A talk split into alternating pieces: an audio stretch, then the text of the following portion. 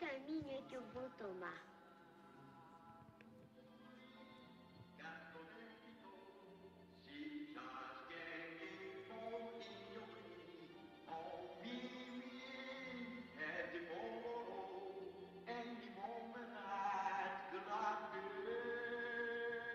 Ora, quem estaria cantando? Perdeu algo. Oh! Isto é, eu estava pensando, mas eu só queria saber que caminho tomar. Oh, isso depende do lugar aonde quer ir. Oh, realmente não importa, desde que eu. Então, não importa que caminho tomar. E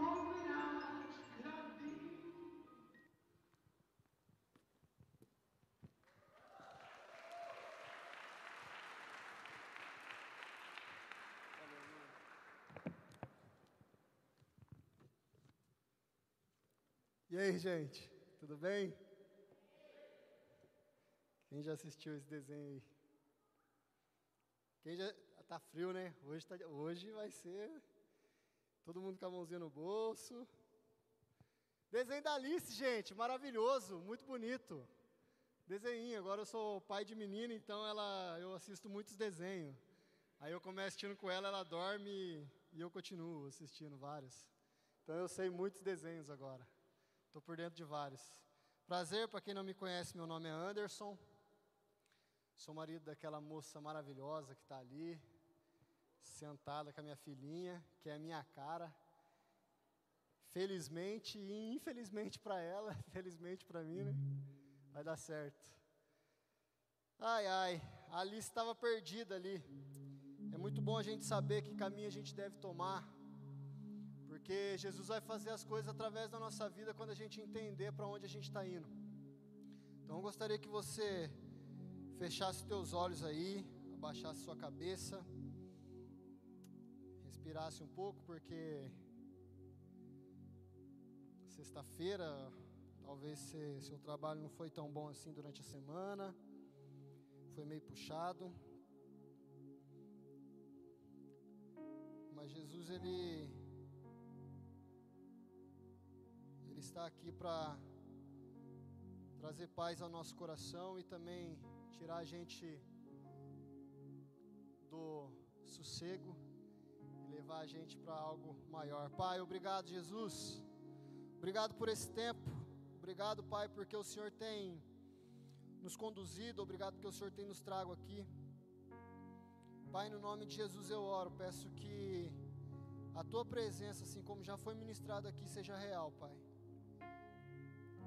Pai, fala aos nossos corações, que os nossos ouvidos agora estejam atentos às coisas que o céu tem para nós. Que a gente possa entender que há um caminho, há uma verdade, há uma vida e nós encontramos ela no Senhor, em nome de Jesus. Pai, em teu nome que eu oro e te agradeço por tudo. Amém e amém. Amém, gente. Tá frio hoje né? Tem uma turma lá do, do trabalho aí, né? Cadê o pessoal? Tá ali? Foi meio que ameaça. Se não viesse hoje, ia ser mandado embora na segunda. Amém. Seja bem-vindo, viu, gente? Tem ali a, a maloca lá, é só uma. Escritório é só gente maloqueira, pelo amor de Deus. Vamos lá. Deus abençoe. Vitor tá escondido aí. Mano, é nós, vamos para cima. Tamo junto. Bill Johnson ele fala uma coisa muito interessante. Eu queria começar com essa frase dele. O nível de revelação que Deus nos dá sempre será igual à medida do mistério que estamos dispostos a viver. E a incapacidade de viver com o mistério é a nossa resistência ao ser como criança. Muito obrigado, mano. Todas as vezes que eu vou ministrar minha barriga dói, eu fico tremendo. Mas vai dar certo. Eu creio que Deus, Ele falou muito comigo. Eu acho que foi Deus, tenho quase certeza que foi Deus. Se der tudo certo no final foi Deus, se não der foi eu. Mateus 19, 14 diz assim: Então disse Jesus: Deixem vir a mim as crianças, e não as impeçam, pois o reino dos céus pertence aos que são semelhante a elas. Interessante, porque aqui no começo a Raquel veio e falou a respeito de criança, falou a respeito de sairmos daqui. Praticamente você resumiu tudo que eu vou falar aqui hoje. Quem chegou e viu você falar vai entender o porquê. Porém, a gente cresce e a gente acha que amadurecer é ficar com a cara fechada todo o tempo e falar eu sou crente, eu sou cristão ou algo do tipo. Mas a Bíblia fala que nós precisamos ser como criança. Porque é delas que o reino dos céus se agrada. Só que a gente tem que pagar a conta de água, de luz, e aí a gente começa a se perder na seriedade da nossa vida. E às vezes a gente esquece que ser como criança é o momento mais top da nossa vida. Quem aqui já andou de carrinho de rolemã? Mano, esse dia eu fui chamar meu sobrinho para andar de carrinho de rolemã, ele falou: "Como que anda?" Eu falei: "Como assim? Como que anda? Você de cima e desce a ladeira." Ele: "Mas é perigoso." Eu: "Mas é esse que é o esse que é o legal. É esse que é o negócio." Contar uma história para vocês de um cara que estava lendo a biografia dele, ele me inspira bastante.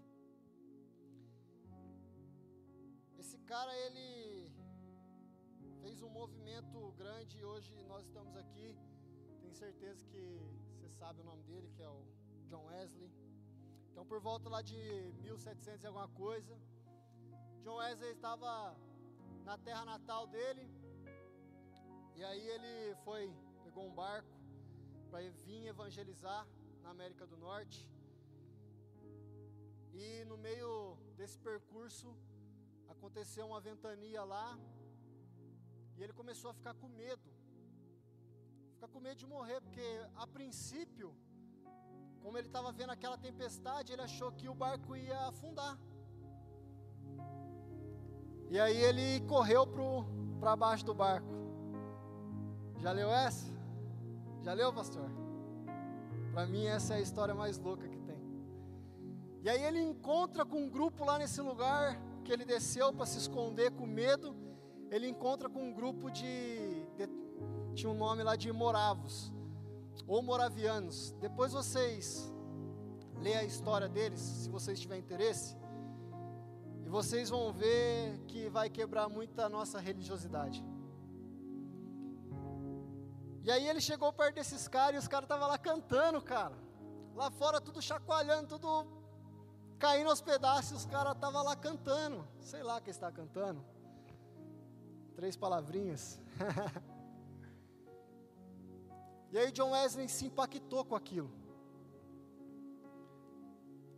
E aí o barco não afundou e ele chegou na América do Norte, desceu do barco e um dos caras perguntou para ele assim: Você conhece Jesus? E ele falou assim: Conheço. Quem é Jesus? É o que salvou o mundo. Aí o cara vai e fala para ele assim: Mas você sabe que ele salvou a sua vida? E aí? Se alguém te perguntar hoje: Você conhece Jesus? Quem conhece Jesus aqui, ergue a mão nesse frio. Aleluia, só aqui, ó. Mas você sabe que ele morreu por você? Você sabe que a cruz era para ser para mim e para você? Depois disso ele fala uma coisa muito interessante que ele fala: eu fui na América do Norte evangelizar os índios, mas quem poderá me converter? E aqui na nossa igreja, aqui em todo lugar, toda igreja, tem gente como a Alice, já ia falar chapéuzinho vermelho, de tão craque que eu sou em desenho perdido, não sabe onde chegar, não sabe para onde quer ir, achando que está cheio da presença de Deus. Mas se eu te perguntar hoje, quantas vezes você falou de Jesus essa semana? Qual seria a sua resposta? É interessante, a Bíblia lá em João 20, 19. Diz assim: Ao cair da tarde daquele primeiro dia da semana, estando os discípulos reunidos de portas trancadas, por medo dos judeus, Jesus entrou, pôs-se no meio deles e disse: Paz seja com vocês. Tendo dito isso, mostrou as mãos e o lado. Os discípulos alegraram-se quando viram o Senhor. Novamente Jesus disse: Paz seja com vocês. Assim como o Pai os enviou, eu também os envio. Está na versão certa aí, né, gente? Agora minha pergunta é: Você conhece Jesus? Todo mundo, sim, eu conheço Jesus. Levantamos a mão. Qual marca nós podemos mostrar dele para as pessoas? Qual é a marca que você carrega Jesus? O próprio Jesus, quando ele se apresenta para os discípulos, ele mostra as mãos e o lado. O que, que nós mostramos para as pessoas que revela um Jesus que ressuscitou, morreu por mim e por você? O que, que nós temos mostrado para as pessoas? É interessante que às vezes a gente quer ser parceiro de Deus. E a gente fala que a gente é amigo de Deus. Mas não dá para a gente ser amigo de Deus sem reconhecer o senhorio dele na nossa vida. Antes dele ser o meu amigo, ele é o meu Senhor. Eu preciso honrar, eu preciso buscar, eu preciso estar na presença dele. Para depois eu me tornar amigo dele. E Jesus gosta de ter amizade. E só aqueles que têm amizade com Jesus que pode escutar a voz dele. Não é aquela intuição não que a gente acha. Sabe quando sua esposa fala para você vai dar errado e você vai e faz e dá errado? Não é isso não. Isso aí é a voz da sua esposa mesmo e amém. E ela está certa. Às vezes que nós falamos, nós tá, você já percebeu isso? Já percebeu? Essas mulheres não sei o que elas têm com Deus.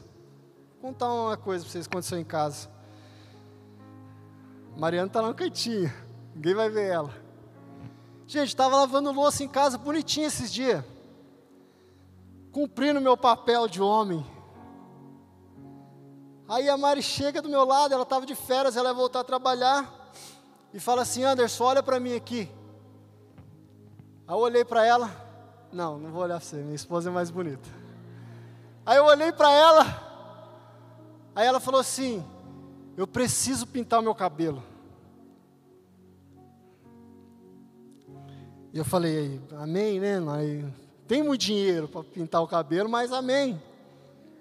Daí ela encostou a mão no meu ombro e falou assim: Você é o sacerdote dessa casa. Você vai dar um jeito. Eu confio em você. Irmão, aquela mulher podia pedir tudo para mim depois que ela falou isso aí. Que eu ia tentar fazer. Ela pintou o cabelo dela. Mandou mensagens. Uh, céu, marido maravilhoso, você é lindo demais. Cara, às vezes tem hora que a gente precisa colocar a mão no ombro de Jesus e falar: Cara, Jesus, eu sei que você pode. Eu sei que você consegue.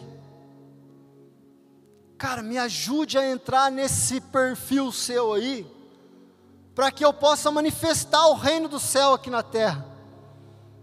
Para que através da minha vida o céu possa encontrar outras pessoas. Cara, se eu não tivesse dinheiro, eu ia pedir emprestado para fazer ela pintar o cabelo dela. Quando a gente quer resolver alguma coisa, nós conseguimos. E quando a gente clama por Jesus, eu tenho certeza que Ele leva a gente a lugares maiores. Ele leva a gente a fazer o impossível e o possível também. Escutar a voz de Deus é para poucos. Eu tenho 10 anos de caminhada e eu nunca escutei assim uma coisa audível no meu ouvido falando: "Ei, Anderson", não, nunca escutei. Sempre algo tudo que aconteceu na minha vida ou veio através da boca de alguém ou através da leitura da Bíblia, mas eu nunca tive esse privilégio de escutar a voz de Deus. Mas eu vou mostrar um cara que teve esse privilégio de receber a identidade do Filho de Deus. Abre sua Bíblia aí em Mateus 16, 13, 19. Para ganhar tempo, vamos lá.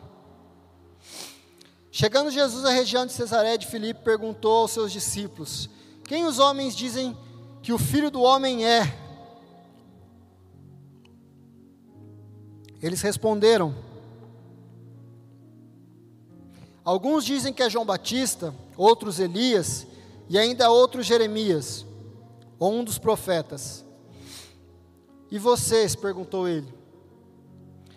Quem vocês dizem que eu sou? Simão Pedro respondeu: Tu és o Cristo, Filho do Deus vivo. Respondeu Jesus: Feliz é você, Simão, filho de Jonas, ou em algumas versões da Bíblia vai estar de João, porque isso não lhe foi revelado por carne ou sangue, mas por meu Pai que estás no céu. Eu lhe digo a você, eu lhe digo que você é Pedro, e sobre esta pedra edificarei a minha igreja e as portas do Hades não poderão vencê-la. Eu lhe darei as chaves do reino dos céus. O que você ligar na terra terá sido ligado no céu, e o que você desligar na terra terá sido desligado no céu. Olha o poder que a igreja tem hoje. Mas vamos voltar um pouquinho aqui.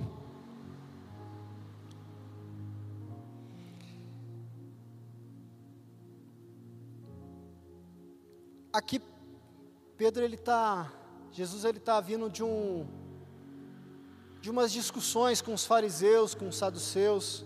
Aí depois os discípulos questionam ele. E aí ele pega e vai para essa região que é chamado de Filipe de Cesareia ou Cesareia de Filipe, com os seus discípulos. E naquela região eles consagravam as coisas a um Deus. Antes de se chamar Felipe de Cesareia, aquela região se chamava Panias. Vocês estão achando que eu sou inteligente demais, né? Eita glória, eu gosto disso.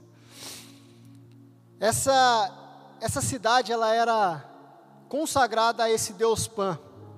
E sabe o que esse Deus Pan ele fazia, entre aspas? Ele era um Deus que as pessoas acreditavam que ele cuidava dos pastores, das ovelhas e do pasto. Algo semelhante se encontra em Jesus, né? Jesus é o bom pastor. Ele deu a vida às ovelhas. Ele deu a vida dele para mim e para você. Então, quando Jesus chega no ápice e pergunta: E quem vocês dizem que eu sou?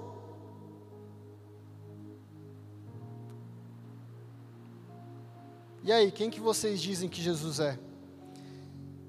Quando eu li isso a primeira vez, eu falei: Jesus, você estava com uma crise de identidade?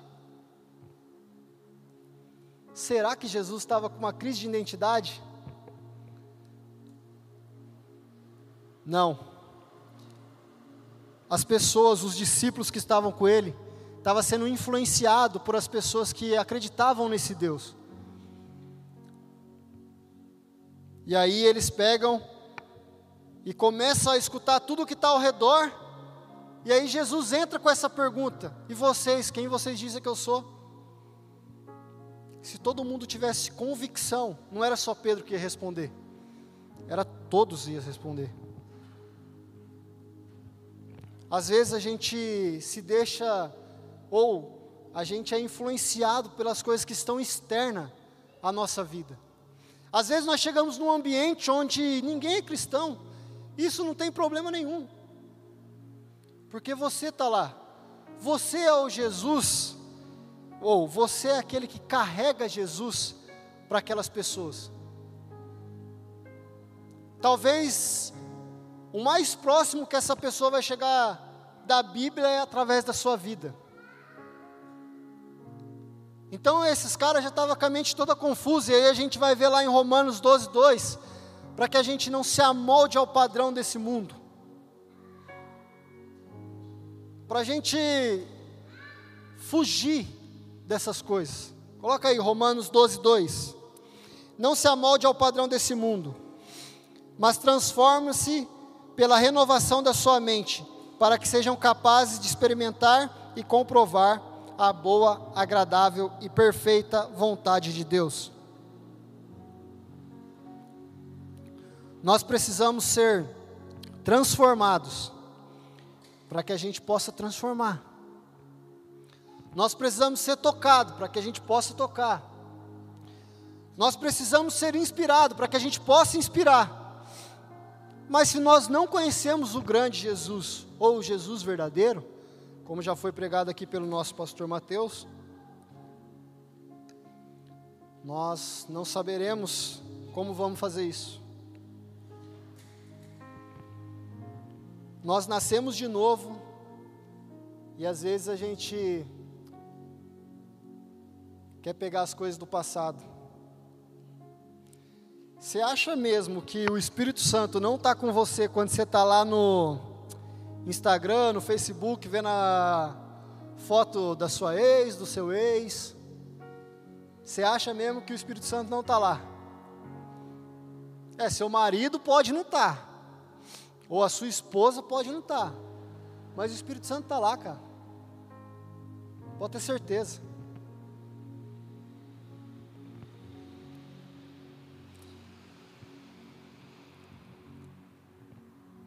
É difícil, né? É difícil se transformar a nossa mente, é difícil viver a vida do reino. Nós queremos que o céu invada a terra. Mas a gente só quer mesmo é ficar sentado na cadeira da igreja e escutar uma boa palavra e julgar. Foi bom? Não foi bom. Pregou bem? Não pregou bem. Aquela menina veio de rosa, a outra veio com vestido igual dela. Ah, aquele cara é esquisito. É Basicamente é isso. Não precisa levantar a mão. Mas qual mulher que não olhou para o cabelo uma da outra aqui hoje? Qual homem que não falou assim, que cara esquisito, meu? O reino é maior que isso. Nesse mesmo versículo de Mateus 16, a Bíblia fala que Jesus ele fala para Pedro, né? Eu lhe darei a chave, no versículo 18, se eu não me engano, eu lhe darei a chave do reino dos céus. Eu fico imaginando por que, que Jesus já não entregou. Por que, que Jesus falou, ó, tá aqui, é assim, essa é a chave aqui e tal, essa chave nossa, né? Que a gente abre aí a porta da nossa casa. Quando Jesus está falando isso, ele está falando para Pedro: Eu vou dar a minha vida para que você tem acesso às coisas do Pai. Jesus deu a vida dele para que a gente tenha acesso às coisas de Deus. E essa chave está na nossa mão agora. Sabe qual é o problema nosso? É que lá na nossa casa, a gente tem uma caixinha. E a tampa dessa caixinha está escrita assim: Minhas vontades. Aí, Jesus morreu na cruz por nós entregou essa chave em nossa mão. E a gente pega essa chave e coloca dentro dessa caixinha. E eu só acesso ela quando eu tenho vontade de acessar. Eu só acesso ela quando as coisas estão ruim, ruins para mim ou na minha vida. Nós precisamos acessar todo dia o reino do céu. Todo dia a gente precisa levantar e falar: Ei, Jesus, eu estou aqui, cara. Vou pegar essa chave aqui que o Senhor me deu na cruz, que o Senhor conseguiu, conquistou na cruz, eu vou tentar compartilhar ela com alguém.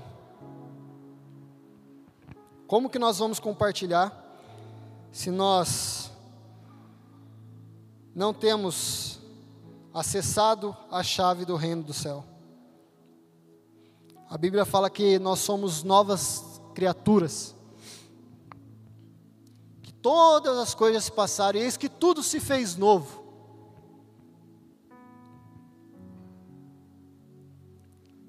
que, que tem de velho na sua vida que você precisa jogar fora?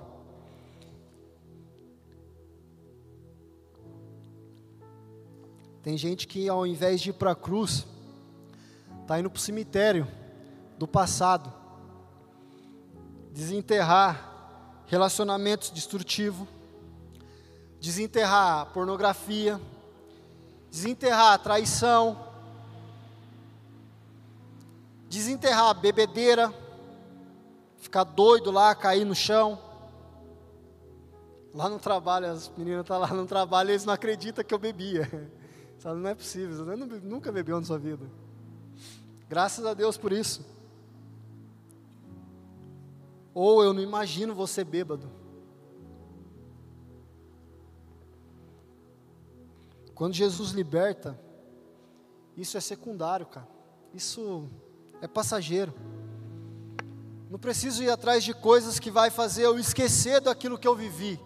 Eu não preciso ir atrás de coisas que vai me machucar novamente. Eu sei que aqui hoje tem várias pessoas que estão tá com o coração machucado por um relacionamento que destruiu sua vida. Mas Jesus, só Jesus pode entrar nesse buraco aí e te curar. Tem um cara chamado David Livingstone, que foi um missionário lá na África. Interessante que aconteceu na vida desse cara é que quando ele morreu, as pessoas da África falaram assim: ó, o coração dele vai ficar aqui. O corpo pode levar, mas o coração vai ficar aqui. Cara, está na hora da gente, como cristão, colocar o nosso coração no céu e falar: Cara, eu quero viver com esse corpo aqui, eu quero queimar até o último dia da minha vida. Billy Graham estava vendo um documentário dele, no último dia da vida dele, as poucas palavras ainda que ele falou, uma delas foi assim: Filha, que ele estava falando com a filha dele, ganha mais uma pessoa para Jesus. Ganha mais uma pessoa para Jesus. Se a gente tivesse para morrer hoje, como seria? Ai, preciso perdoar. Ai, meu Deus. Traí minha esposa, rapaz. E tem que perdoar ela, senão eu vou morrer, não vou, não vou para o céu. Vamos avançar, senão não, não acaba hoje. Então Jesus vai e pergunta para os discípulos aí, né? Ou pergunto para eles lá que que eles, quem que eles acham que Jesus é. Aí os caras começam, ah, você é um profeta, eles dizem que você é um profeta, dizem que você é Jeremias, Elias, diz que você é João Batista. Às vezes as pessoas tentam ficar rotulando, né? Ei, você é um profeta, hein? Ei, você é um evangelista, hein? Deixa eu falar para você, os cinco ministérios que a gente começou aqui, ele é Isso é um barulho tremendo que faz na minha mente esse versículo. Ele é para aperfeiçoamento dos santos. Talvez aí tenha gente que se sinta santo. Até o santo precisa se aperfeiçoar. Olha só para você ver. Então, se a gente sai para a rua e começa a julgar as pessoas pelo que elas estão fazendo, nós não estamos cumprindo aquilo que Efésios está dizendo. Se você tem um dom, aperfeiçoe o santo. Use o seu dom. Traga o seu talento para ganhar vida. Não para ficar falando da vida alheia. Irmão, eu tenho uma vizinha, eu espero que ela não esteja aqui, que ela não está. Mas a gente tem vizinha dos dois lados, de frente, então eu vou falar. A Mari estava de férias. E todo dia que chegava, todo dia a Mariana disse, eu não estou aguentando essa mulher, cara ela colocava no Viva Voz, com a amiga dela, o celular, e descia a madeira do marido dela. Esse cara não sabe lavar louça, esse cara não sabe lavar roupa. E a Mari, meu, não estou aguentando isso mais, cara, eu estou acordando no meio desse negócio. De manhã e ela não fala baixo, acho que ela é paraibana também, igual a Mari, e fala alto. E aí, amém. Eu não enxergo, viu, gente? E aí, essa. E aí a gente às vezes fica perdendo tempo com isso. Fica perdendo tempo falando mal dos outros, fica perdendo tempo tentando é, colocar a, a pessoa no eixo, tanto dentro quanto, quanto fora da igreja. Jesus ele, ele, ele falou uma coisa assim, ó, lá em João ele fala assim, ó, permaneçam em mim e eu permanecerei em você. Nenhum fruto pode, nenhuma pessoa pode dar fruto sem permanecer em mim, sem que permaneçam em mim. Jesus está falando o quê? Cara, se você sair da minha presença, você pode ter tudo, mas você não vai ter aquilo que eu planejei para você. A permane... Ei, tá ruim? Permanece. Cara, tô, meu, meu, meu relacionamento está um caos. Permanece. Eu não consigo falar com os meus pais, não consigo falar com meus irmãos, eu brigo com meus irmãos. Cara, permanece. Permanece em Cristo. Porque o que é nosso não está guardado aqui. O que é nosso está guardado no céu. Se a gente não tem esperança do céu, acabou nossa esperança na terra. Acabou. Um dia eu estava indo trabalhar, encontrei um amigo meu e ele falou assim: Ô Anderson, como é que é? Ele não chamou de Anderson, chama de Oncinha, tá? Foi, como é que é ser crente? Eu falei, muito louco, cara. Da hora, pô. Aí, você não bebe mais? Eu falei, não, mano, não bebo mais. Não usa mais droga, não? Eu falei, não, não uso mais droga, não. Aí ele pegou e falou, deve ser chato, hein, cara? Eu falei, não é não, cara. Ele falou, cara, deixa eu perguntar uma coisa para você. E se Jesus não existir? Aí eu, eu peguei e falei para ele, cara, eu tenho convicção de que Jesus existe. Mas se porventura um dia isso sair da minha mente, os melhores anos da minha vida foi na presença dele. Os melhores anos da minha vida foi na presença de Jesus. Foi quando eu pude olhar para a cara do meu pai e falar assim, cara, me perdoa, me perdoa. Me perdoa porque eu já trouxe droga aqui para casa, já trouxe arma, já fiz um monte de coisa errada. Me perdoa por isso. Foi uma das poucas vezes que eu vi meu pai chorar. E eu gosto de viver Jesus. A minha mãe orou para que eu tivesse aqui. Hoje é aniversário dela e eu estou aqui. Pergunta se ela está triste.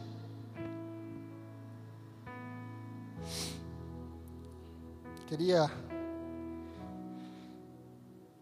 encerrar.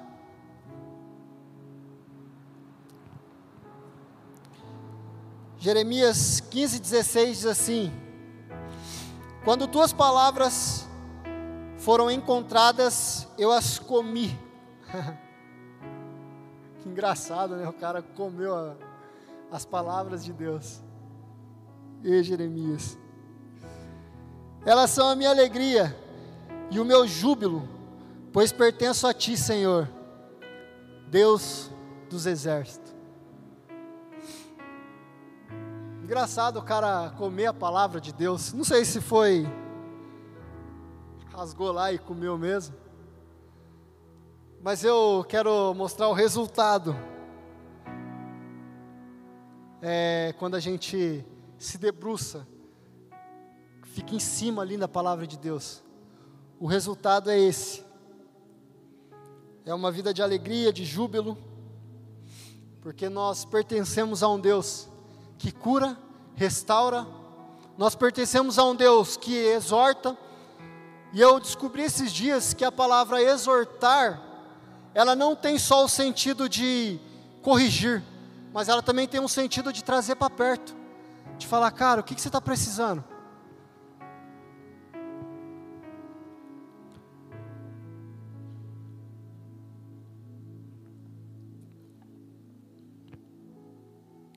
Talvez o seu coração ele esteja cheio de tristeza. Talvez a sua mente nem conseguiu se, conectar aqui com, com a mensagem ou com a igreja.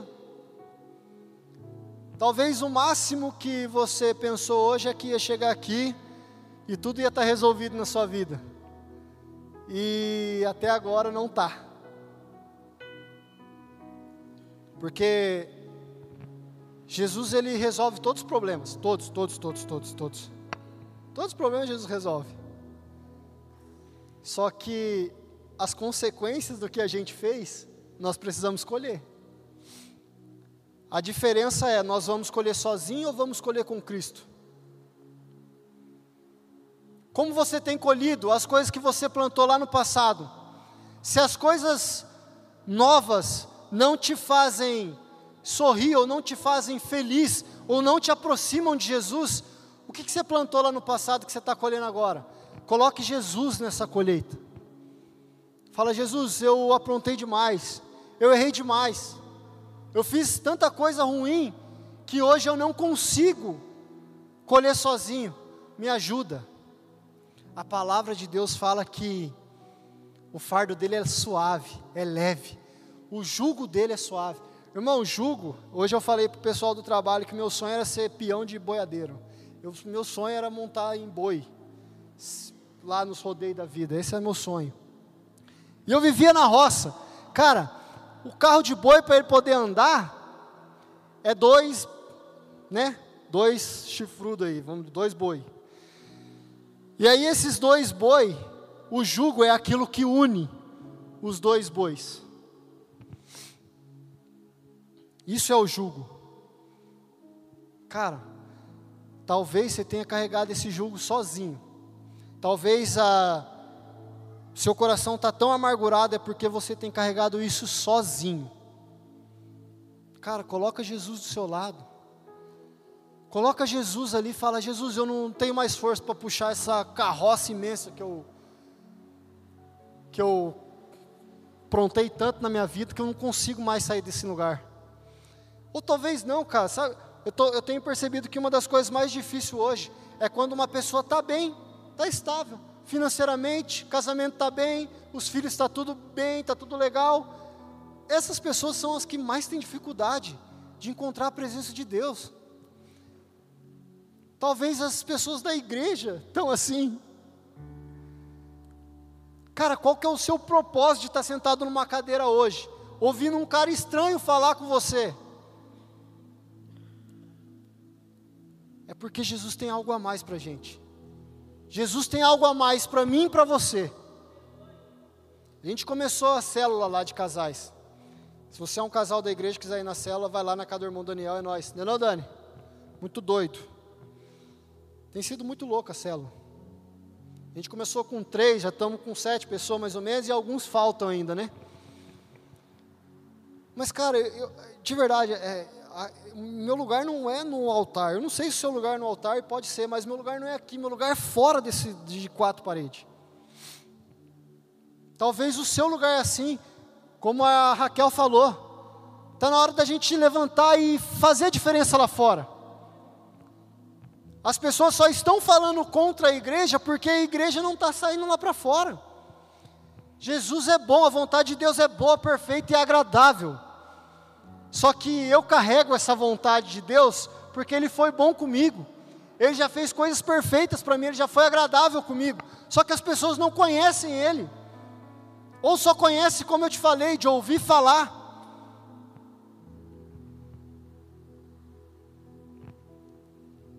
Amém. Deixa eu terminar. Feche seus olhos, abaixe sua cabeça. Vamos lá. Terminar esse tempo. Todo mundo puder fechar os olhos, respirar fundo aí.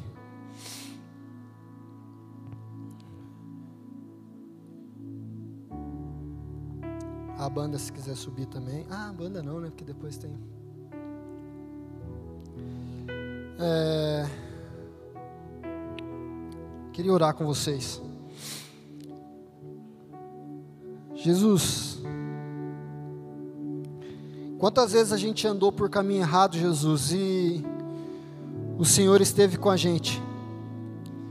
Quantas vezes pessoas tentou tirar a nossa vida e o Senhor esteve com a gente? Quantas vezes, vezes pessoas machucou o nosso coração? Quantas vezes nós depositamos confiança em alguém e a gente se frustrou, mas mesmo assim o Senhor esteve com a gente? Jesus, a tua cruz ela só revela o Pai amoroso que você é. A tua cruz só revela que nós temos que se aproximar do Senhor, que nós temos que entregar a nossa vida ao Senhor e fazer com que a tua vontade seja feita, aqui na terra como é no céu. Pai, no nome de Jesus eu oro, peço que o nosso coração agora se encha da tua presença. Ei, Espírito Santo, faça algo novo. Não deixe a gente sair daqui como a gente entrou.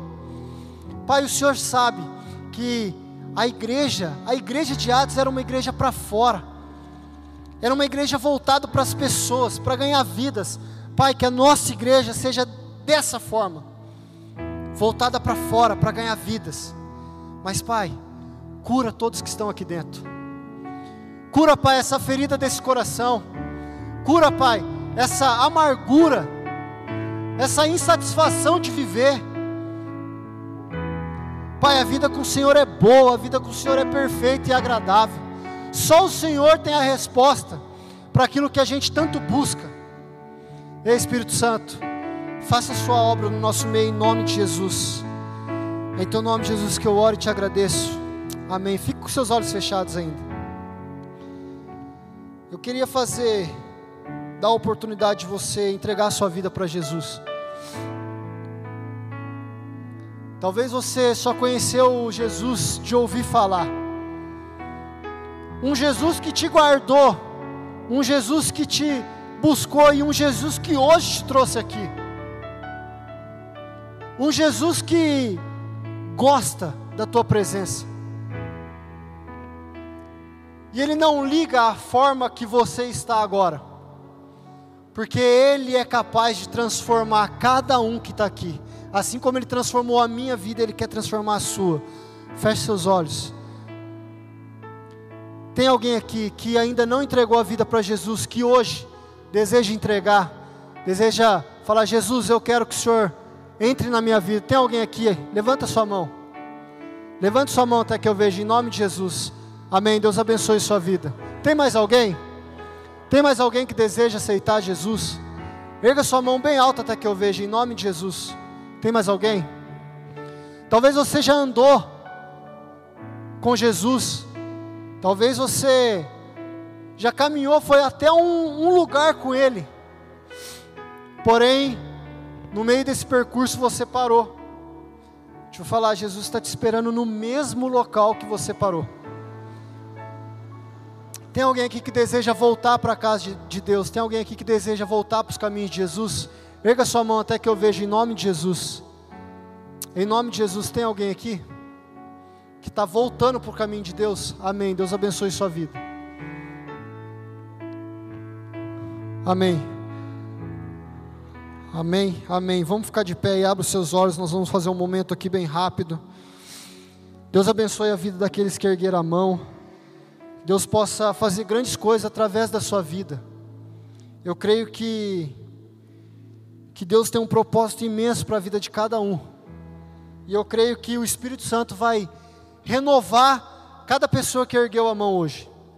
Eu creio que o Espírito Santo vai fazer grandes coisas na nossa vida.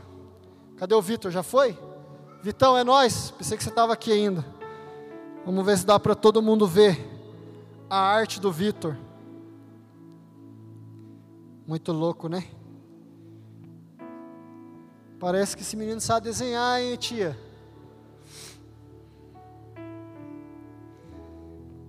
Cara, você bem rápido. Ficou bonito. Ficou legal. Parabéns, mano. Deus abençoe. Valeu, viu? Deus abençoe.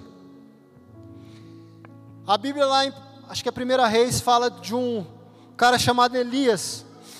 E esse cara, ele está no Monte Carmelo ali, tem várias pessoas que não acreditam em Deus, que está ali, falando que o Deus dele é maior que o Deus de que Elias acreditava, que é o nosso Deus de hoje. Aí Elias vai e fala assim: Não, não, então vamos fazer alguma coisa. Se o seu Deus for maior, vai cair fogo do céu. Mas se o meu Deus for maior, vai cair fogo do céu. Os caras falaram, demorou. Os caras ficou orando, orando, orando, orando. Nada. Nada, nada de vir fogo. Aí Elias pega e faz o quê? Fala assim: povo, vem aqui, que agora vocês vão ver o que, que é e quem é Deus. Elias chama os caras e fala: vem cá. Qual é a primeira coisa que Elias faz depois de chamar o pessoal? Arrumar o altar. A igreja são pessoas com defeitos, mas que estão tentando arrumar o altar. Então eu creio que nosso altar já está pronto. E logo em seguida, ele ora. Fala, ah, Deus, mostra para ele quem é Deus aqui. Mostra para eles o que o Senhor pode fazer. Cara, isso aqui é só um um símbolo ou um ato profético, vamos dizer assim. Se você não acredita em ato profético, amém. Deus abençoe sua vida. Mas eu acredito. Está na hora da gente se revestir com a armadura de Efésios 6. Entender que o nosso Deus está com a gente. E sair para a rua e falar: ei, existe um Deus nessa cidade. Existe um povo clamando para que ele revele, para que o céu invada essa cidade de Jacareí. Mas isso depende de mim de você. Isso depende do nosso poder de não estar confortável sentado numa cadeira, mas estar incomodado que tem cadeiras vazias dentro da igreja. Então agora nós vamos orar. Chega aí, pastorzão. Uma das coisas que Deus ministrou na minha vida, através desse desenho, é que a igreja, ela não é para se acomodar ela é o ponto de partida. Então você que aceitou Jesus hoje, você que voltou para Cristo hoje, você está tendo um ponto de partida aí na sua vida. O pastor vai orar por nós e nós, eu estou me colocando nisso, viu? Nesse balaio aí, viu? Nós vamos sair para fora. Nós vamos conquistar pessoas, nós vamos mostrar esse Jesus. Eu estou me incluindo nisso. Não é vocês, somos nós. Nós se movimentamos como corpo. Amém? Pastorzão vai orar para nós e estamos junto. Obrigado, Deus abençoe.